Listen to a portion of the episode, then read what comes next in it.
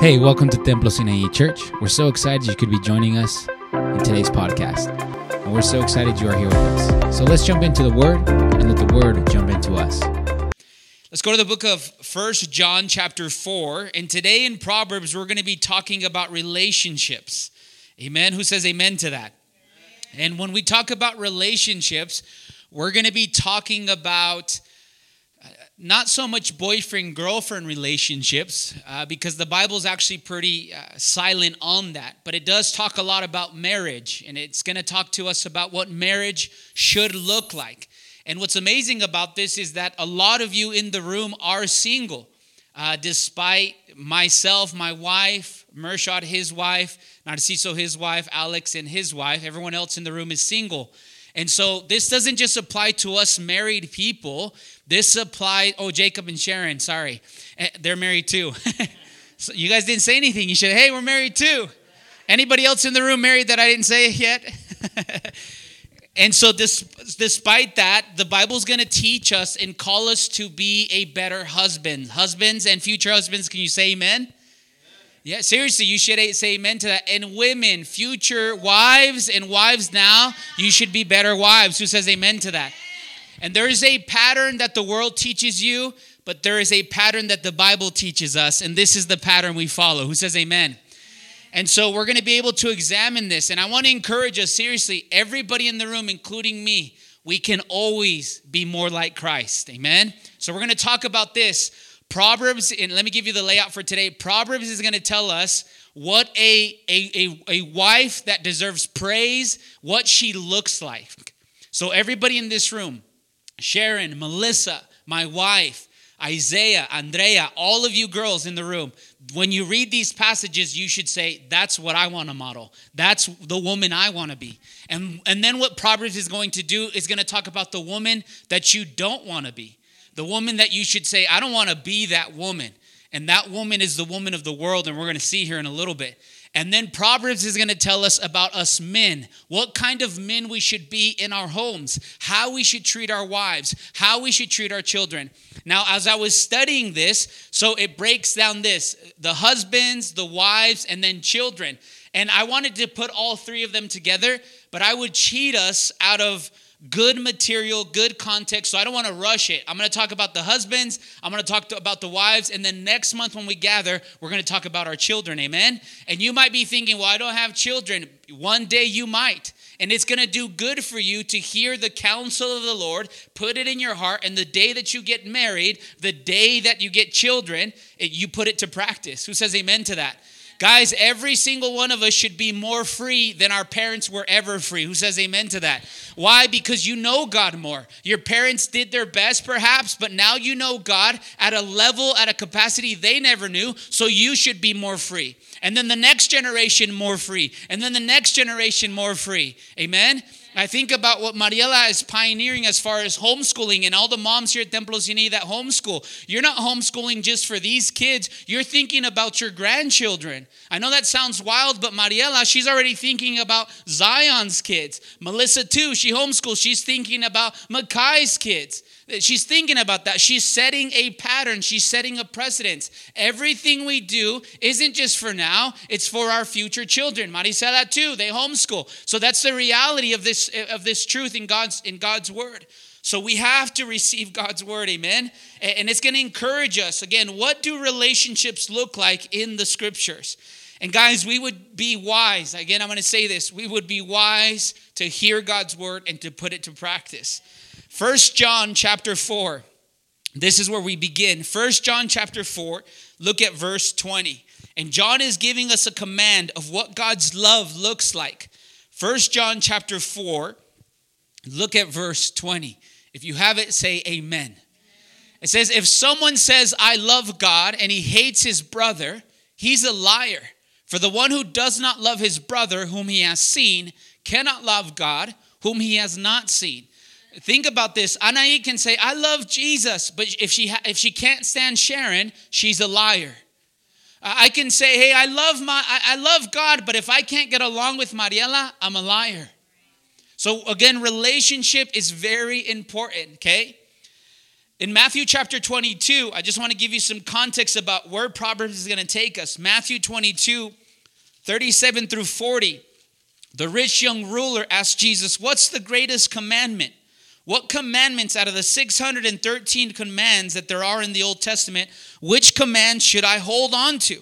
And look what Jesus says in Matthew 22, 37 through 40. If we have it, God's people says amen. It says this He said to him, You shall love the Lord your God with all your heart, with all your soul, and with all your mind. Verse 38 This is the great and the foremost commandment. So you love God with everything that you are. That's the most important out of the 613 rules. Look at the next one. What's the number two on the list? The second one is that you shall love your neighbor as what? As you love yourself. So the second greatest commandment is that you love people and you love them well. Now, I'm going to be honest, and we all have to be honest. It is hard to love people, but that's the beauty of coming to the community. Sometimes someone might rub you wrong, and you get to ask Holy Spirit, Holy Spirit, work on my heart so I can love them. Who says amen to that? That's the beautiful thing about the community. Amen. So now we see this. We're called to love, it's the greatest commandment. Now let's see the woman that is worthy of praise. This is the woman that is worthy of praise. And as I was reading these passages, a couple of women in my personal life were coming to mind as I read these passages. Like, man, that's her. That's her. That's her. And this is amazing. And if I was a woman, I would strive for these realities. Go with me to Proverbs chapter 19. God is glorified. Amen. He's worthy of praise. Proverbs 19, verse 14. And men, you would do well in this room. This is the kind of wife that you want. Proverbs 19, verse 14. Look what it says. Do we have it? It says this House and wealth are an inheritance from the fathers, but a prudent wife is from the Lord. That word prudent means wise. Notice this your parents can leave you a house, Anaí. Your parents can leave you a house, Lupita. But God gives you something. And what is that something? It's a wife. It comes from the Lord. And not just any wife, a wife that is wise. Go with me to Proverbs 18 22. Look what it says here. Proverbs 18, verse 22. It says, He who finds a wife finds a what? finds a good thing and obtains favor from the Lord. The moment that I found Mariela, or Mariela, eh, this is the reality, it says that I found a good thing. It's a treasure from the Lord. Amen? And so we have to remember this. God is the one, James tells us, He's the one who gives good gifts. He's the one who gives treasures. And also we have to remember this He only gives us what we are ready to receive. You didn't say amen to that, but that's the truth. A lot of us in this room, we find ourselves single. We find ourselves like, what's going on? But remember, the Bible tells us that God in Psalms, He says, He does not withhold anything good from us. We have to believe that. He does not withhold anything good from us. Who says amen to that? That's the truth. So, first thing we have to know is that a wife, when we receive her, she comes from the Lord. She's a gift from the Lord. Amen? Now, look at this wife in Proverbs 14, verse 1. Look what she does in her household. There are two wives uh, explained here. Look at Proverbs 14, verse 1 says. Amen? And I hope you're taking notes. Proverbs 14, verse 1. It says this The wise woman, she builds up her house, but the foolish tears it down with her what? with her own hands. One more time. The wise woman builds up her house, but the foolish tears it down with her own hands. Now, let me explain something to us just in case we forgot. The word hands, when you see it in the scriptures, it actually means your lifestyle. So when, when the Bible tells us, Paul tells us, lift up holy hands in the book of Timothy, it's talking about your lifestyle, that your lifestyle would be a lifestyle that is holy. So if the word hands here means lifestyle, look what it says about the foolish woman. But the foolish woman tears down her house with her lifestyle. So notice this. First of all, let's talk about the wise woman. What does the wise woman do? The wise woman, she builds up her house, she elevates her house. Her house is better off because of her. But the foolish, what, she, what does she do? She destroys it with her lifestyle. She destroys it by the things that she does. She destroys it by the things that she the way she treats things. So we have to be careful. And women, you have to be careful. You can singly handle or single-handedly destroy your home. If you're not careful, women, you can single-handedly destroy your house just by the way that you live. Think about the wives that just spend. They get the credit card and they just spend, spend, spend. You're destroying your home. Or the way that you speak, destroying your home. The way that you speak to your kids, destroying your home. I don't know how your parents spoke to you or how your mom spoke to you, but most of you can remember how she treated you, the things she said to you. And single handedly, a woman, she can lift up her house, she can elevate it, or she can destroy it. You get to choose. We get to choose. Amen? Who says amen to that? Amen. And we always, again, we always have to be better. Always have to be better. Who says amen to that? Look at this Proverbs 31.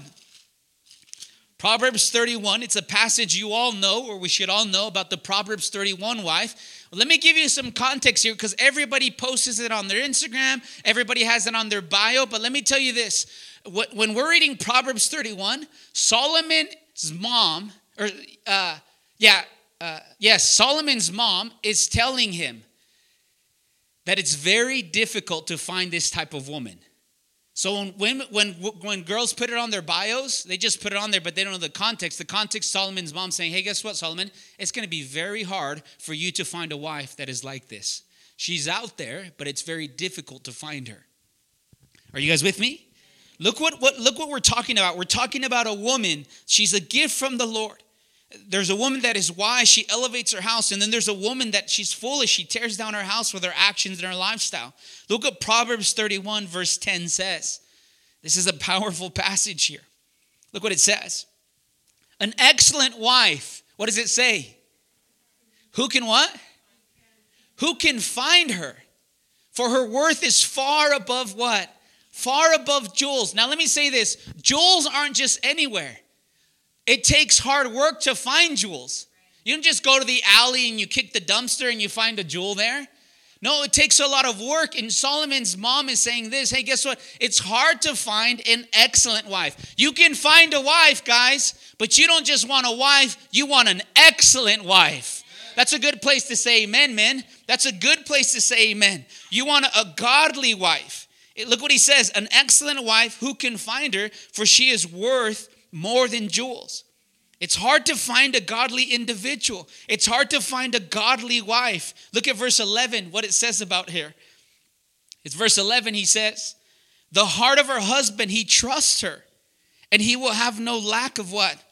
Lack of gain. He can trust her because what? She's wise, but he can trust her because she's faithful. Her husband can trust her. Let me say this to everybody in the room. The most important thing in your marriage is faithfulness, it's trust. That's the most important thing in your marriage is that you can trust one another, that you could be faithful to one another. Look at verse 26, jump to verse 26. So, who can find this kind of godly woman that you can trust her? She can be faithful. Look at verse 26. Look the way that she speaks, the way she conducts herself. Verse 26 she opens her mouth with what? She opens her mouth with wisdom, and the teaching of kindness is on her tongue. This is amazing. You know why? Because when she speaks, she speaks godly insight. She speaks truth. She speaks things that are going to edify and help the house. I, I, really admire, this is the truth. I admire this in my wife so much. We're having a conversation at the dinner table, and sometimes I'm like, I think this is the way that it should go. And then she just speaks kindness into the situation. She speaks wisdom into that situation. I'm like, you're right. That, that's, that's actually way better. Let's do it that way. And so think about this. Women, when you speak, don't be women that gossip. Don't be women that are too hunty. Be women that speak kindly. Be women that, that teach with kindness in their heart.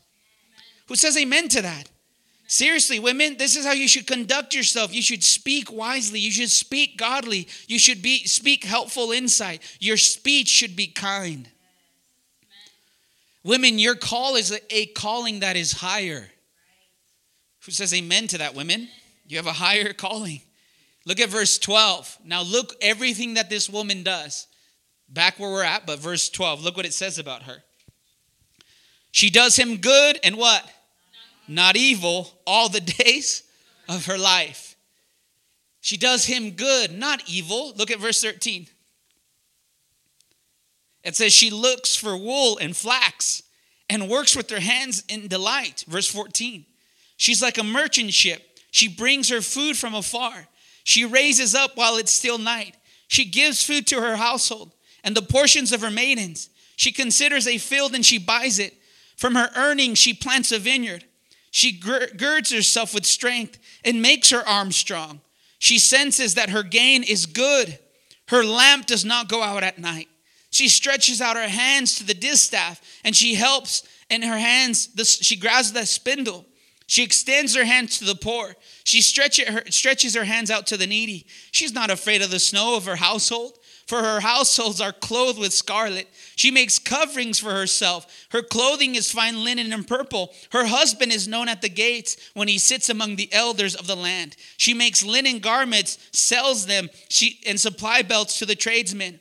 Strength and dignity are her clothing, and she smiles at the future. When she opens her mouth, it's full of wisdom and teaching of kindness on her tongue. She looks well on the ways of her household, and she does not eat the bread of idleness. Everything that we just read there, it's talking about how she multitasks. Listen, she buys the field, she clothes the kids, she cooks in the kitchen, and she has everything in order. Everything in order. And you know what it is nowadays? What the women are like? They're on their phones and they're just laying there like, Oh, I don't cook, I don't clean, I don't change diapers, I'm too tired, I do this, I do that.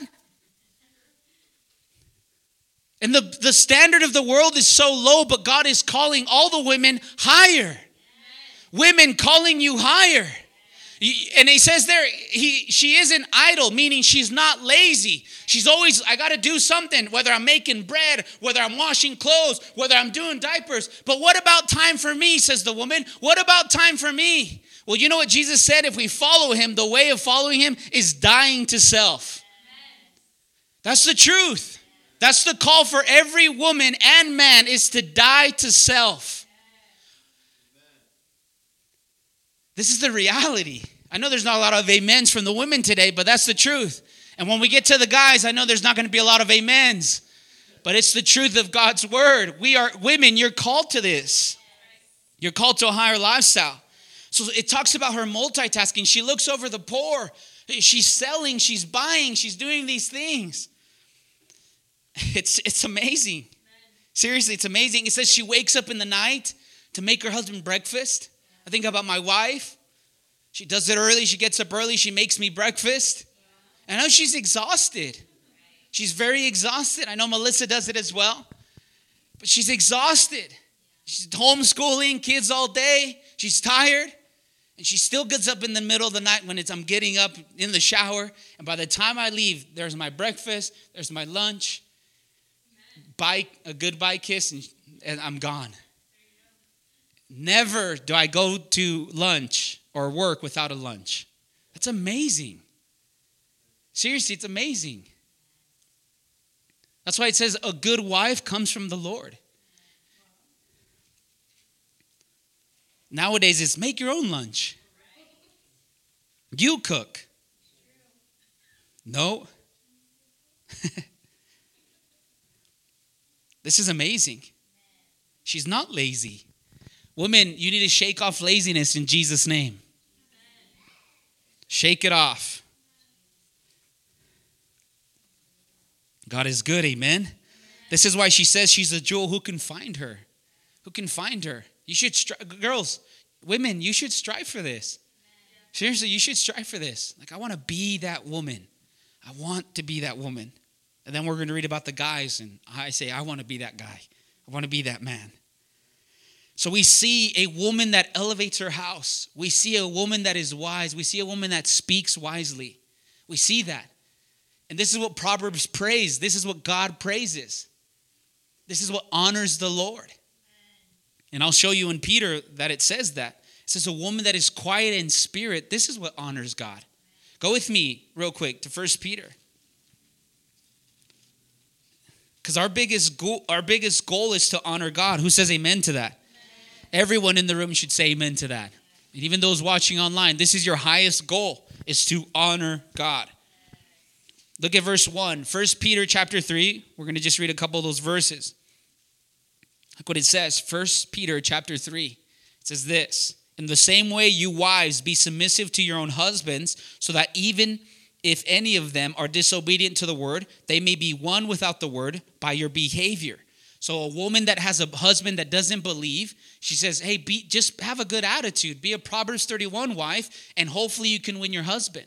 Now, this is a person this doesn't mean go marry someone that's not a Christian. That's that's that's against God's rules. You don't marry someone that's not a Christian.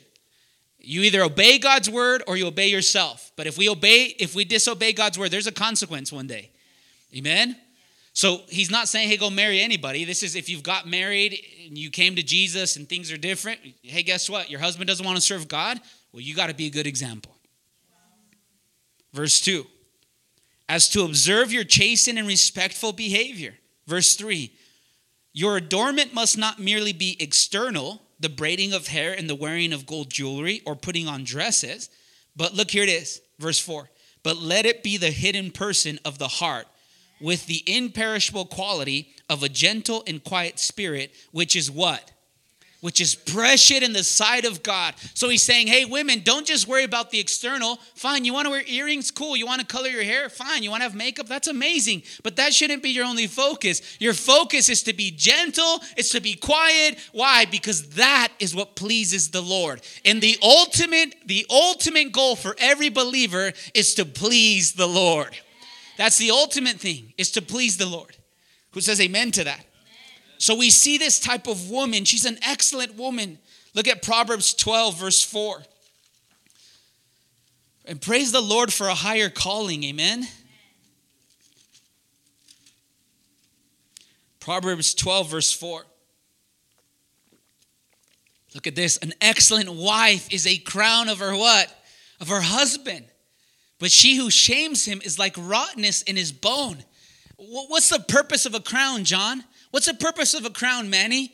The purpose of a crown is so everyone else can see it. Look what it says about the wife. When you have an excellent wife, everybody can see that. Everybody can see that. And everybody, can, listen, it makes the, the husband feels confident. The husband feels proud. He feels secure. Let me give you a small testimony. We go to my mother-in-law's uh, uh, quite quite often. They invite us over for dinner. We hang out with them. And Mariela, she doesn't just do this for show. She always does this. She always serves me. Like I'm just sitting at the table, she'll bring me food. She just does that. That's what an amazing wife does. And the truth is, I, I, again, it wasn't. We weren't just showing off. That's just what we do. One day she was doing this, and my brother-in-law said this out loud to the whole family. He said this to his wife, and they're not believered. He, he said this: "I wish that you would serve me like Mariela serves uh, Damien." Listen to what an unbeliever said. He saw the lifestyle how Mariela was portraying herself, and he says, why, why don't we do what they do? Why don't you treat me like she treats him? That's what I'm talking about. The crown is that everybody sees it. The husband feels proud. And when we left, I said, Babe, thanks for doing that. It's just amen to that. And that's not that we're amazing, it's God's word. If you live it and you put it to practice, others will see the light of Jesus. It says amen. So now we've seen the excellent wife. What does she do? She elevates her house. She speaks kindly. She speaks insight. She multitasks. She's all over the place. You say, how does she do that? By the power of God that is inside of her, by the power of the Lord that is inside of her. But now we're going to see the wife that she, the wife that does not deserve praise. And the wife that does not deserve praise, here's this is where it starts. Look what it is. But she who shames him is like rottenness in his bones. What, What is that word rottenness? That word rottenness, this is what it means, is that she misbehaves, is that she misspeaks, that she is an embarrassment to him. That the things she says, she embarrasses him. The way that she acts, she embarrasses him. You don't ever want to do that for your husband. You don't want to do that. You don't want to be rottenness in his bones. Look at Proverbs 19, verse 13. Are we still here, friends? Proverbs 19, 13. Look what it says here. A foolish son is, de- is destruction to his father, and a contentiousness of a wife are constant drippings. Look, look at this verse on the board for a minute. A foolish son is destruction to his father because they, the dad didn't give him the rod enough. That's why he became foolish. And we'll talk about that next time.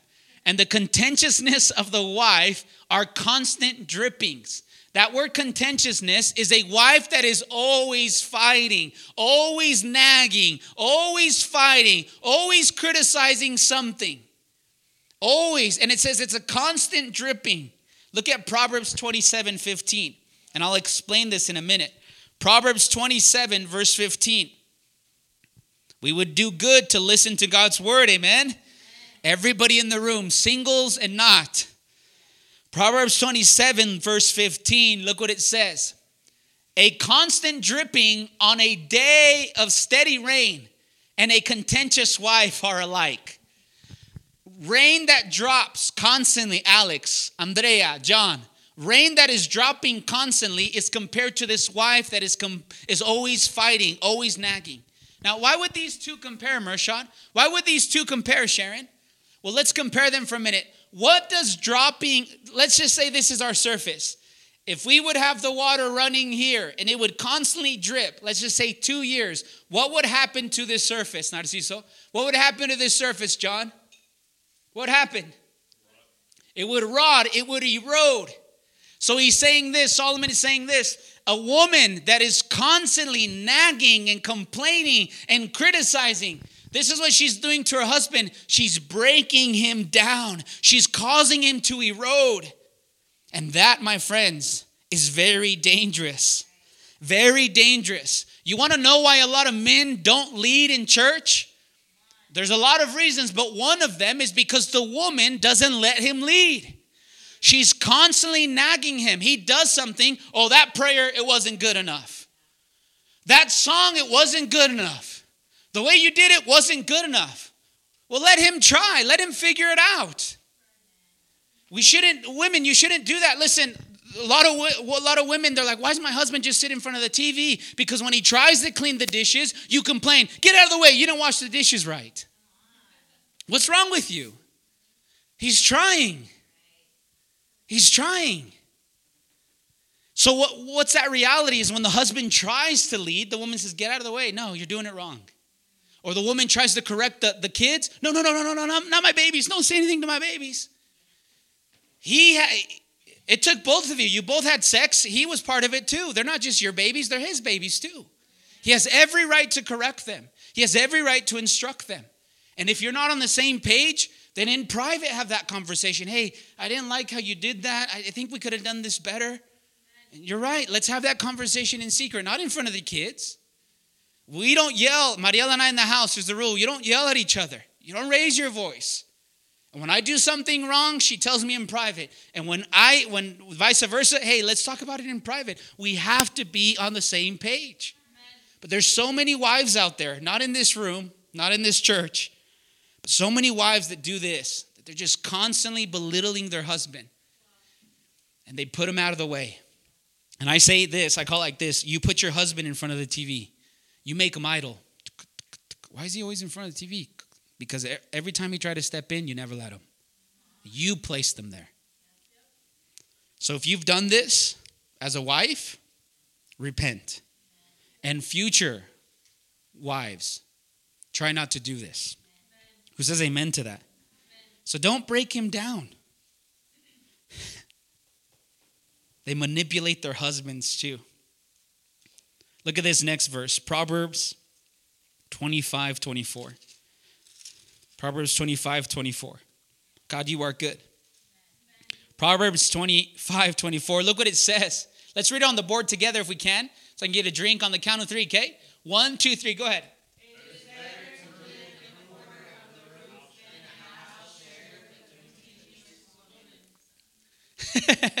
it's better to live in the corner of the house, Alex, John, Manny, it's better to live in the corner of the house than to live with a wife that is constantly nagging you, constantly deroding you, constantly manipulating you.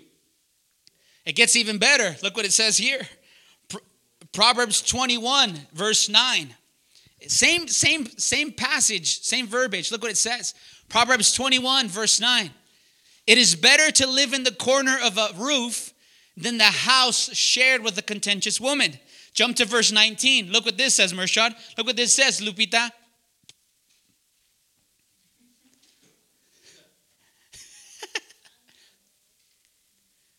it is better to live where? In the desert. In the desert. than with a contentious and vexing woman. What? The desert? It's better to be outside in the desert. Obviously, this is hyperbole, but you get the idea. He's saying, guys, it's impossible. Listen, if you get in a marriage, that you have a wife that is like this contentious, your marriage is going to be miserable. And on Facebook and on Instagram, but behind closed doors, you're going to be miserable. You're going to be miserable. Isn't this a funny passage? It's better to live in the desert than with a contentious and vexing woman. Woman that is constantly fighting, constantly fighting.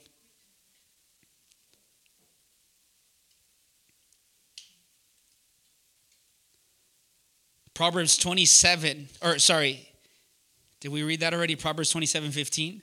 We did, right? Let me say this for a minute. Women, you must willingly submit to your husband.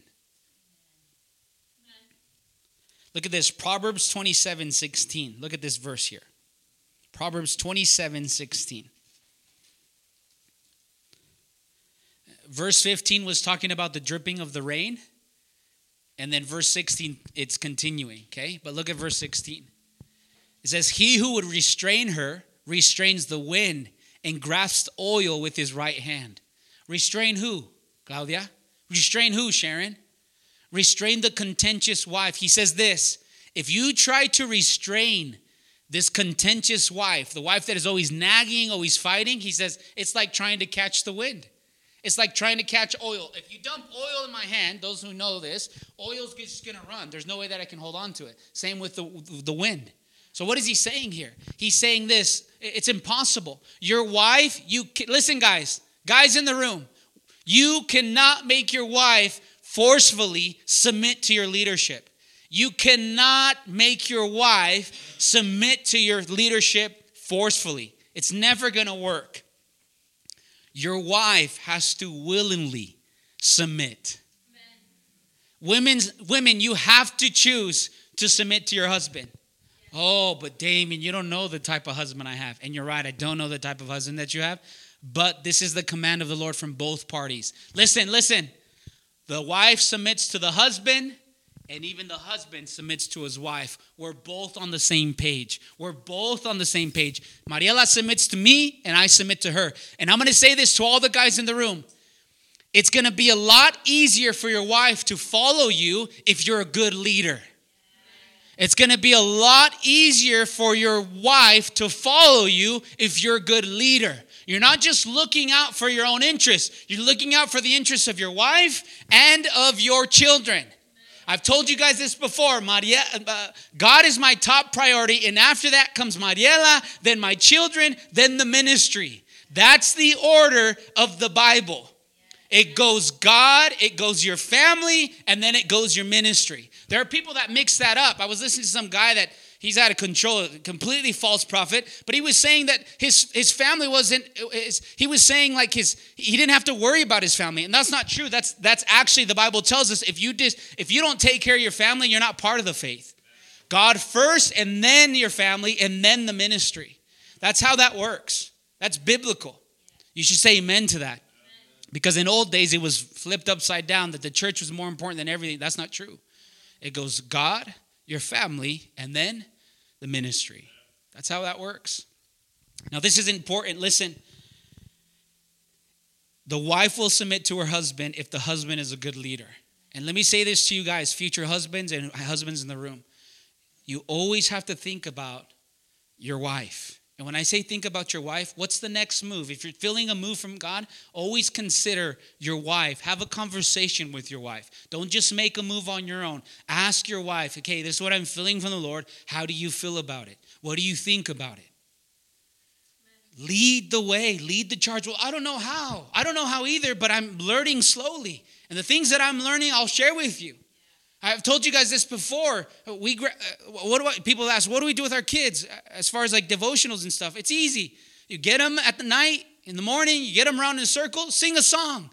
Yeah, but everyone's jumping on the couch and screaming, and Amos is pulling, eh, he's pulling Silas's hair, and Zion's trying to break them up. And Mariela and I like, praise the Lord, praise the Father, praise the Son. And they're all screaming and jumping and shouting, and everyone's doing circles, and we're changing diapers, and it's not perfect.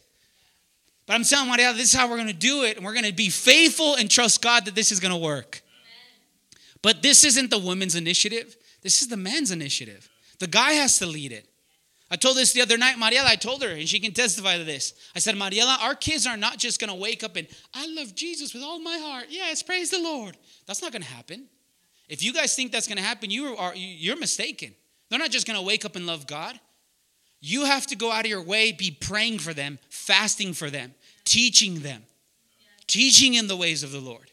I told Mariela, hey, this isn't going to just happen. Silas isn't just going to love God. We have to come together in the couch when they're all asleep. We pray for 10 minutes and we're trusting God. God, help them love you. But the man, you have to lead this. Lead the song, lead the prayer, lead the devotional time, lead the correction. Be a good leader. And then your wife, she'll submit to you. And let me say this real quick because we need to clear this up.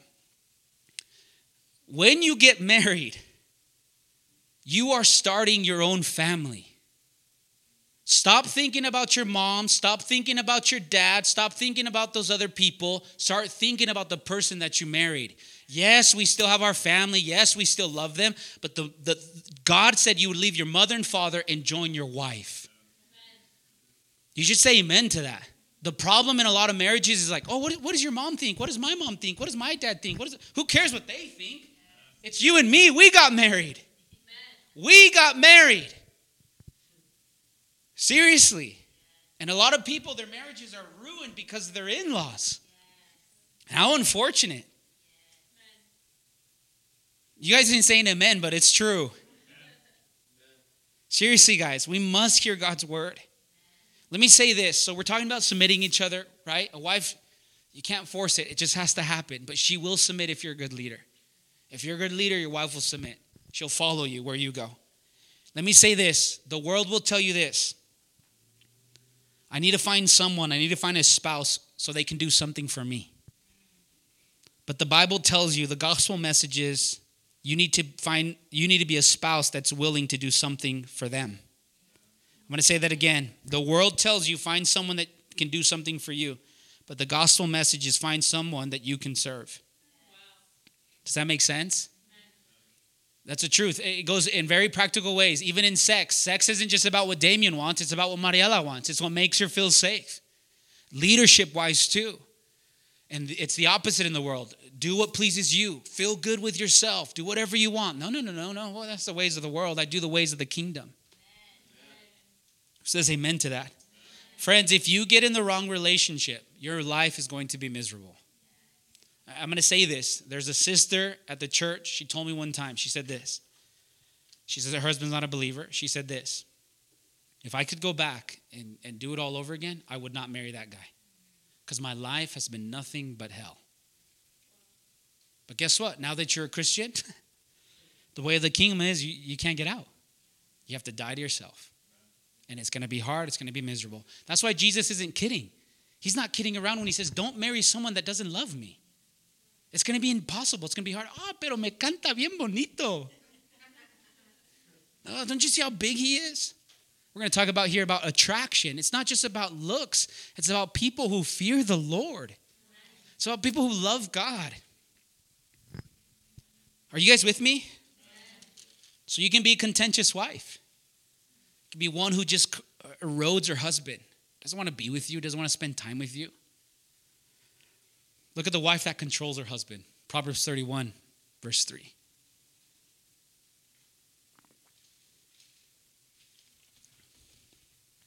God is good. Proverbs 31, yes, we're all the time. Proverbs 31, verse 3, look what it says. Do not give your strength to the woman, or your ways that which destroy kings. That word strength, the original form of it is control. Don't give control to the woman. You're like, oh wow, I mean that's messed up. Your wife can. He's talking about control in the sense of manipulation. Sense of listen. There's wives out there. Today, listen up. We're not going to church. You got that? Okay, we're not going to church. We're not going to church today. And if you go to church, then you better not come back through those doors. Okay, okay, okay. I won't go back to and women controlling their husbands. Hey, we're doing this. We're, we're doing this because I said, but, but because I said so. This is how we're raising the kids. This is what they're eating. This is what they're doing. Wait a minute. You're not in charge. The man is the head of the house. We should be on the same team. We're, we're the same page. There's a story that should come to mind about this. And let me let me sum it up and we're going to go read these passages because they're very important. In the Old Testament, there was a couple by the name of Ahab and Jezebel. You can write this in your notes. First Kings chapter 16 through chapter 22. I encourage you to read it all. But let me just say this. Ahab was the king of Israel. And Jezebel, she was the uh, she was a queen that was coming from a different land. So she did three things when she showed up to Ahab's life. The first thing that she did is that she made Ahab worship other gods. So they show up to they show up to Israel, and the first thing she says, she says, "Hey, listen up, husband, listen up. We're gonna worship Baal. You're gonna get forget of Yahweh, and we're gonna worship Him." And guess what Ahab did? Lo que digas, mi reina. Lo que digas tú. So guess what? They bring in the worship of Baal. The second thing she did is she killed the prophets of Jerusalem. She slayed them. Hey, we're killing the prophets of old, the prophets of God. We're done with them. Whatever you say, my love. And the third thing, and we're going to read this one, this story here. Uh, we'll read those three uh, points here. The third thing is so the first one is she brought the idols, the second one, she killed the prophets of the Lord. And the third one is that she literally is manipulating her husband to kill people. This is extreme. And the Bible says of her, the Lord said this to her through the prophet Elijah Jezebel, the last thing she did, for the last thing you've done, you're going to die. And the dogs, they're going to lick your blood. And the Bible says that Ahab, there was no king in Israel that did the wickedness that, that he did. All because, and we're going to see here right now, because his wife enticed him. What are we talking about controlling? The wives that control their husbands. We're doing this because I said so. But honey, God's not saying that. I don't care. We're doing it. But honey, uh, God is calling me the leader. I'm the leader. If you don't like it, then you can pack your bags and go. Honey, I can listen to you or I can listen to God. I can listen to you and I can listen to God. It's, it's tough because I know it's hard. Every situation is different. But that's why we have to marry the right person. This is why you have to find the right person. You guys want to read those verses real quick? First Kings 16. 31 and 32, real quick. We're going to go through this quick because I got to get to the guys. Right, girls? Look at this, verse 31. It came about as though it had been tri- trivial, a thing for him to walk in the sins of Jeroboam, the sons of Nabat. And he married Jezebel, the daughter of the king. And then look at this, and went to serve Baal and worshiped him. Verse 32, look what she did. So, speaking of her husband, he erected an altar of Baal in the house of Baal, which is built in Samaria. So she builds these altars. She comes, she marries him, and they build these altars. Jump to chapter 18, verse 4. Again, you can read all these passages at home, and I encourage you to do it. But look what 18, verse 4 says. I told you the first one. She built these, these false gods. Number four, look what it says. For when Jezebel destroyed the prophets of the Lord, Obadiah took a hundred prophets and hid them in the cave in 50s in caves. Look what she did. She destroyed. That word destroyed is she killed. She killed the prophets of the Lord. Now jump to chapter 21. First Kings 21. And I want to read this story. And it's it's kind of long, but it's going to be give us some context. First Kings 21. And I'm going to read fast here, okay? Do you guys have it? It says this. Now it came about after these things that Naboth the Jezreelite had a vineyard which was in Jezreel besides the palace of Ahab the king of Assyria. So there's this guy that has a garden next to the palace. Look what happens, verse 2. Ahab spoke to him and he said, Give me the vineyard that I may have its vegetables because it is close to my house. And I will give you a better vineyard in its place. If you like it, I will give you the price in money. But Naboth said to Ahab, The Lord forbid this, that I should give this to you, because it's the inheritance of my father. So Ahab came to his house, swollen and vexed, because of the word of Naboth, the Jezreelite, and which was spoken to him, and he said, I will not give you this inheritance of my father. So he went to his bed, he turned away, and he would not eat, and his face would not shine. Verse 5. Then Jezebel, his wife, came in and said to him, How is it that your spirit is swollen and you're not eating food? So he told her, Because Naboth, the Jezreelite, he won't give me the vineyard and he won't take money for it and I, he won't give it to me. Verse 7. Look at this. Jezebel, his wife, said, Why do you not reign over Israel? Arise, eat bread, and let your heart be joyful. I will give you the vineyard of Naboth and Jezreelite. So she wrote letters in Ahab's name. Look at this. She sealed it with the seal, and she sent the letters to the elders, to the nobles who were living in Naboth in his city. Now she wrote a letter saying, Proclaim a fast and set Naboth at the head of the table. And verse 10, and seat him with two men that are worthless, and let them testify, and testify saying, You've cursed God and the king, and let them take him out and what? Stone him to death. Verse 11. So the men did this in the city, and the elders and the noblemen who lived in the city did as Jezebel had sent the word to them, just as it was written in the letters which she had sent them. Verse 12 They proclaimed a fast and seated Naboth at the head of the people. Then the two worthless men came in and sat before him, and the worthless men testified against him, even against Naboth before the people, saying, Naboth cursed God and the king. So they took him outside the city and what? Stoned him to death. Verse 14.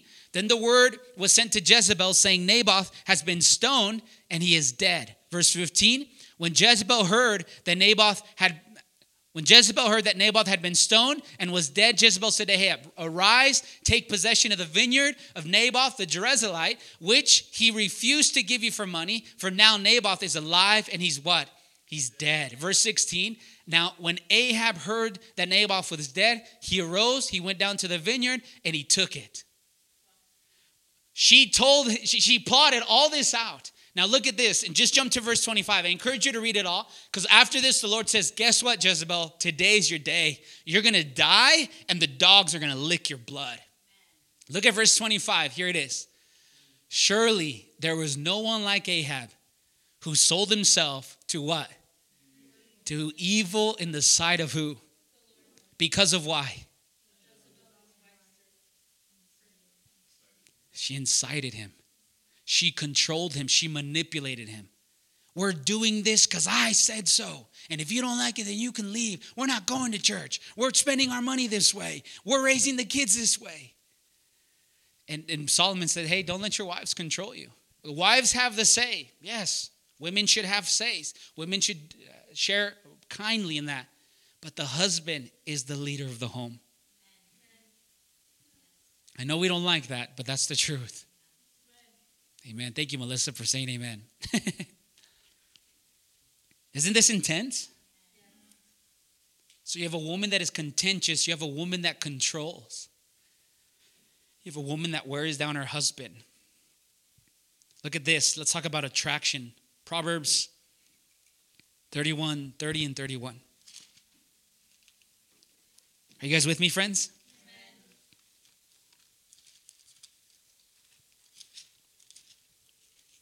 Proverbs 30. Sorry, Proverbs 31, 30, and, and yep. It says this. It says, Charm is deceitful and beauty is what? It's vain. But a woman who fears the Lord, she shall what? So this is talking about attraction. Yeah, she's she's might be beautiful, which isn't a bad thing. She might be charming, but if she doesn't fear the Lord, she's nothing should say amen to that, gentlemen. Don't just don't just go off what you see on the exterior. She must fear the Lord. Who says amen to that? We ready to jump into the guys portion? So we see a woman that is worthy of praise, a woman that exalts her home, a woman that serves her house well, a woman that multi- multitasks, a woman that brings confidence to her husband. And then we see a woman that is contentious, a woman that erodes, a woman that controls. You see, these two women, only one of them deserves praise. And every single one of you girls, women in here, you get a chance. You get to be the one that is a woman of praise, or you're going to be the woman that the Bible, he warns. You get to choose. No one gets to choose for you. No one. You get to choose. Yeah, but what if my husband's a really bad husband? You still get to be a woman of Proverbs 31 that prays. You see how God is calling you higher? It says amen to this. Husbands, Proverbs 7. Are you guys good, friends? Yes?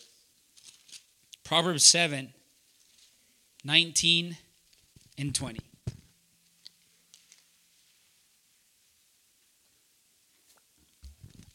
Look what it says here Proverbs 19 and 20. Proverbs 7, 19 and 20. It says, For my husband is not home. He has gone on a long journey. He has taken a bag of money with him at full moon, he will come. If you remember, this was talking about the adulterous woman, right? But it says this about her husband. It says, The husband, at verse 19, one more time. Look what it says For my husband is not home. The first thing, husbands, that you must pay attention to is this you must give your wife attention. Men, future guys that are going to be married in this room, the first thing that your wife needs is attention. And we need to be careful that we do not not give them attention. Our women, our wives, they want attention. They want to have a conversation. When you're talking and they're talking to you, they don't want you on their phone, on your phone. Put the phone away. Guys, put the phone away. When we're talking, they want to see your eyes. They want to see your face. Give them attention. And they don't want, listen, they don't just want that cheap attention. They want your attention. Take them out. Make them feel loved. Give them your attention. And we have to be careful, guys, because we live in a world like, oh man, I just got to hang out with the dudes. I just got to go with the dudes. I got to be with the dudes. There's nothing wrong with that, but the number one attention goes to your wife, not the dudes. Your wife, she needs attention. And she needs attention before you give attention to your family, to your parents, and even to your children. When I come through those doors, all my kids like, Dad, I love you, I love you. I'm like, Yes, I love you. I'm getting them and I kind of throw them back. I love you too, and I throw the next one. I love you too, I throw the next one. And then the next one, I throw and I just. and then what happens is, seriously, I say this I say, Guys, I love you, but let me go say hi to my babe. Let me go say hi to my wife. Get out of my way because she's the most important. So, guys, the first thing that you have to do is that you have to give your wife attention. Seriously, don't be on your phones, turn the TV off, put the kids to bed. Mariela and I started practicing this thing where we want to hear God's voice, and we told the kids that this is what we're doing. So, what we do is, hey, you go to your room, maybe 30 minutes before bed, go to your room, you read your book, read your Bible, don't come out, and mom and dad are just going to spend time together. Even if it's 30 minutes, 15 minutes. Because days are long, days are hard. But you need to give your wife attention. Proverbs 31, 28 and 29. Proverbs 31, 28 and 29. She doesn't always just want to have sex. She wants you just to talk to her. We're built different, okay? Maybe us guys, we just want to have sex. But she doesn't just want to have sex, she wants to talk to you, right? Women, do you say amen to that? Amen. amen. Women that are married, my wife's in the back, like, yeah, praise God. Proverbs 31, 28 and 29. Proverbs 20, sorry, Proverbs 31, 28 and 29. Look what it says. Her children raise up and bless her. Her husband what? he also blesses her and he praises her. The second thing husbands need to do husbands, you need to affirm your wives. Husbands, you need to affirm your wives. And what does it mean to affirm your wives? Babe, I love you. Babe, You're beautiful. You bless her. You sing over her. You lay your hands on your on your wife and you pray for her.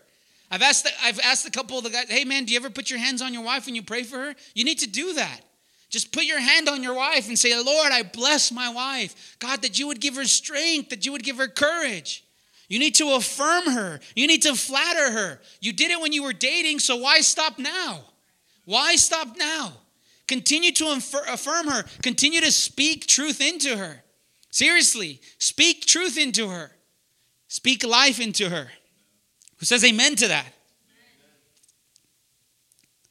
The next thing is we must be gentle. And when I mean gentle, gentle with my words. Look at Colossians 3, verse 19. Colossians 3, verse 19. Look what it says about the husbands. So, husbands, you got to give attention. Husbands, you got to affirm. Husbands, you got to be gentle. Look what it says in verse 19. Husbands, love your wives and do not embitter against them. What does that mean to be embittered against them? It says, don't be harsh. Don't be harsh on your wife, that your words wouldn't be harsh. Let me say this, guys. When you say something to your wife, she's going to remember 10 years down the road, 15 years down the road. She's going to remember. So you got to speak kind words. You got to be gentle with her. Oh, she just got to be tough. Quit being a baby. You don't understand the passages of the scripture. Look what 1 Peter 3 says. 1 Peter 3, verse 7, look what Peter says here. So we got to be we got to give attention. We got to affirm her. We got to be gentle. Look what Peter says here. If you can put your eyes on the board, 1 Peter 3, 7. Look what Peter says here, and this is remarkable. Look, he says, Husbands, there's three things, and hopefully you can highlight them. Husbands, in the same way, live with your wives in a what? Understanding way. That's the first thing. Live with your wife in an understanding way as someone who is what? Weaker since she's a woman, and show her honor as a fellow heir of the grace of God, so that your prayers will not be hindered. Let me break this down for us real quick. The first thing is Mershad, Narciso, Alex, Damien, because we're all married, the rest of you are single guys in here. But the way that you should live with your wife is this understanding way. What does that mean, understanding way? You need to, and this is the hardest thing about being married. You have to learn what your wife likes, what she doesn't like. Hey, honey, I brought you these flowers oh, I don't know if I like those flowers anymore. What do you mean you like those flowers anymore? I, I like different flowers. But you told me last week you, yeah, I like different flowers. Okay, she likes different flowers. Hey, honey, here you go. Oh, thank you. I love those flowers. And then you do something like, oh, I don't know if I really like that anymore. You don't like that anymore, but you just liked it last week. Okay, okay, let's change. And that's the hardest thing to do because you have to live in an understanding way. But guys, you are called higher. You got to be higher. And we have to note this. So we have to live in an understanding way. The next thing is, as someone who is weaker, that word weaker is not talking about strength. That word weaker is talking about uh, she's more fragile. I don't know. I don't know plates. I don't know plates, but this is the reality. You guys know what China plates are? Like China dollar or something like that? That's what they call them? I don't know. China plates. Yeah, China plates. They say that China plates are the most fragile plates out there. I don't know if that's true. That's the concept here. You, you can't just treat your wife like anything. She's more fragile, and that's okay. It's okay that she's more fragile. So I have to be careful the way that I talk to her. I have to be careful the way I speak to her. Sometimes when I'm talking to Mariela and I are just talking, I'm just loud. That's just how I, I really, I'm just loud. Right? And they're like, whoa, no, no, you're getting really loud. And Mariela's like, hey, honey, you're getting loud. I was like, okay, sorry, I'm getting loud. Let me turn it down a little bit. And I'm just like, I'm not like, oh, just quit being a baby. No, you don't do that. She's more fragile. She's more fragile. Guys, you all grew up in homes that maybe didn't know Jesus, so you saw everything I'm talking about. They treated their wives wrong, their husbands wrong.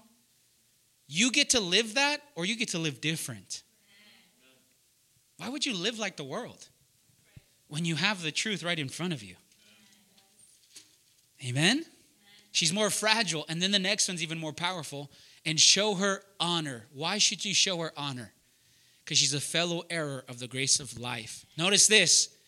Before Mariela, the reason I should honor her, Claudia, before she's my wife, she's a daughter of God. The reason I should treat Mariela right, Isaiah, is because she's a daughter of God. And let me say this to every guy in the room put your eyes on the board. This is very important. If you decide to treat your wife rudely and you don't honor her, let me show you something powerful. And this should scare every Christian in the world. So that your prayers will not be what? If you choose to treat your wife poorly, God stops listening to your prayers. That's the most dangerous thing for everybody in this room. You think think about this. Think how, how, how, vital and crucial it is for God to hear our prayers.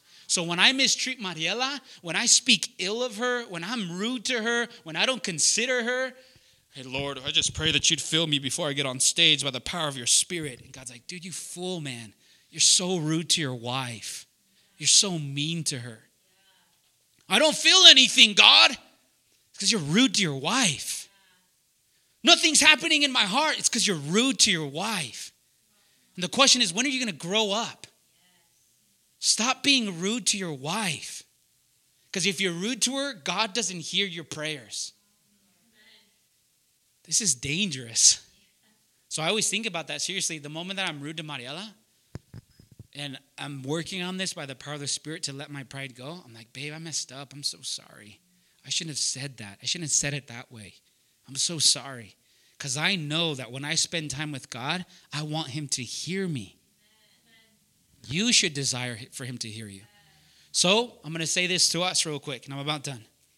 Husbands, you need to give attention to your wives. You need to affirm your wife. You need to be gentle with your wife. You need to live in an understanding way with your wife. You need to understand that she's more fragile than you. And you need to understand that she's a sister in the faith before she's your wife.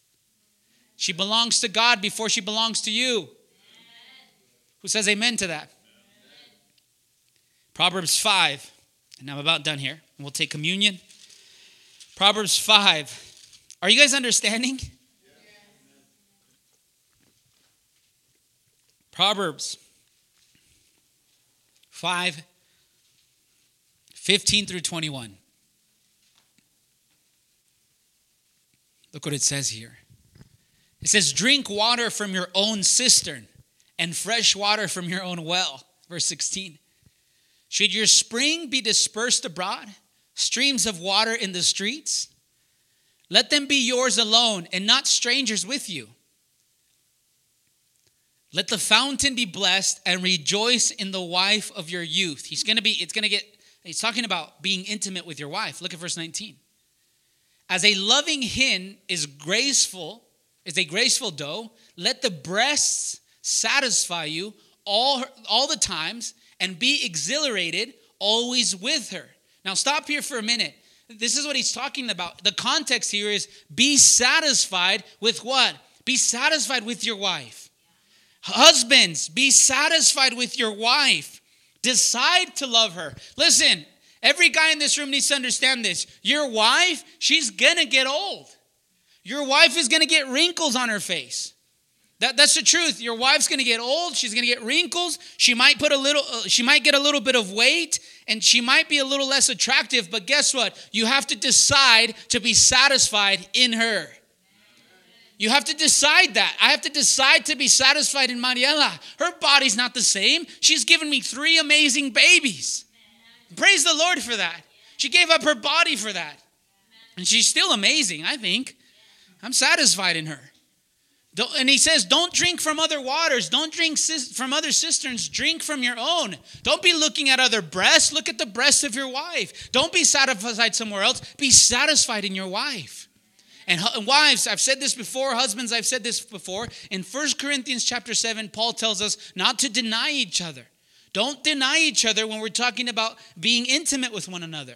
If your husband says, Hey, honey, I need to have sex. Oh, not today. I'm just so tired. No, I am tired, but I'm going to die to self. We're going to have sex. And vice versa. We need to, we have to walk in this reality because Paul tells us in 1 Corinthians chapter 7, he says, if you're not careful, then the tempter will come to you. And then what? Then you're not satisfied with your wife, you'll be satisfied somewhere else, which is unbiblical, it's unsafe, and it's going to destroy you. Listen, when you decide to love, you're not looking out for yourself, you're looking out for someone else. That's what love is. Love isn't looking out for yourself. Love is looking out for someone else. The world will tell you love is myself. Love me, me, me. But biblical love is I'm looking out for someone else. We learned that in friendship group in Thessalonians, right? That's what he was encouraging them to do. Are you guys with me? So here they are. Men, future husbands, give attention to your wife. Affirm your wife. Be gentle with your wife. Live in an understanding way with her. Understand that she's more fragile. Understand she's your sister. And be satisfied with her when she gets old, when she becomes a little less attractive. Maybe she puts on some weight. You need to decide to love her.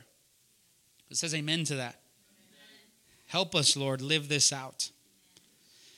The last thing is this both parties have to decide this. They have to avoid strife. And what I mean strife is you have to avoid fighting. Why? Look what Proverbs says. Proverbs 17, verse 14. This I'm going to finish, and we're going to respond to the Lord with communion.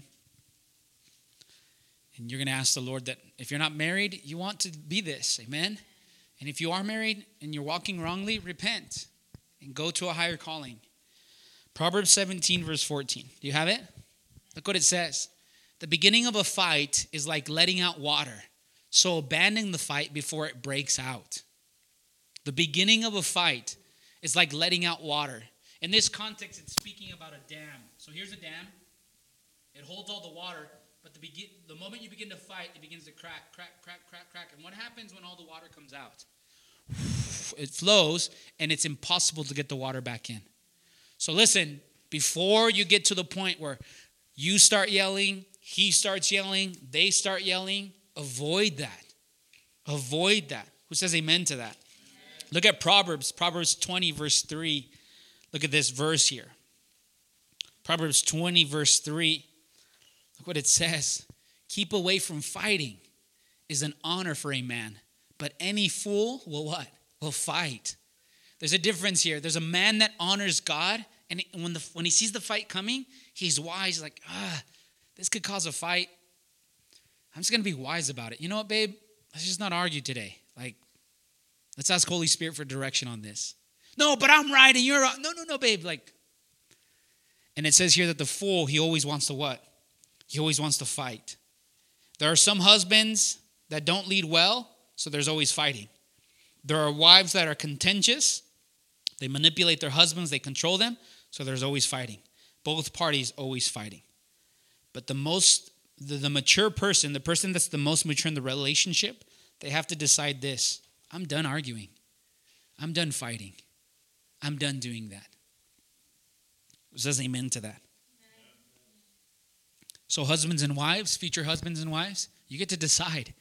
You get to be a husband that is gentle, that honors his wife, that does these things that we talked about, affirms, is gentle. You can be that, or you can be the opposite. Or you and you can also be a woman that is what? She elevates her house. She's a multitasker. She does everything for the house. Or you can be a woman that is contentious, a manipulator. She lacks wisdom. She destroys her house. Do you guys see the calling of God today? It's a higher calling. Who says amen?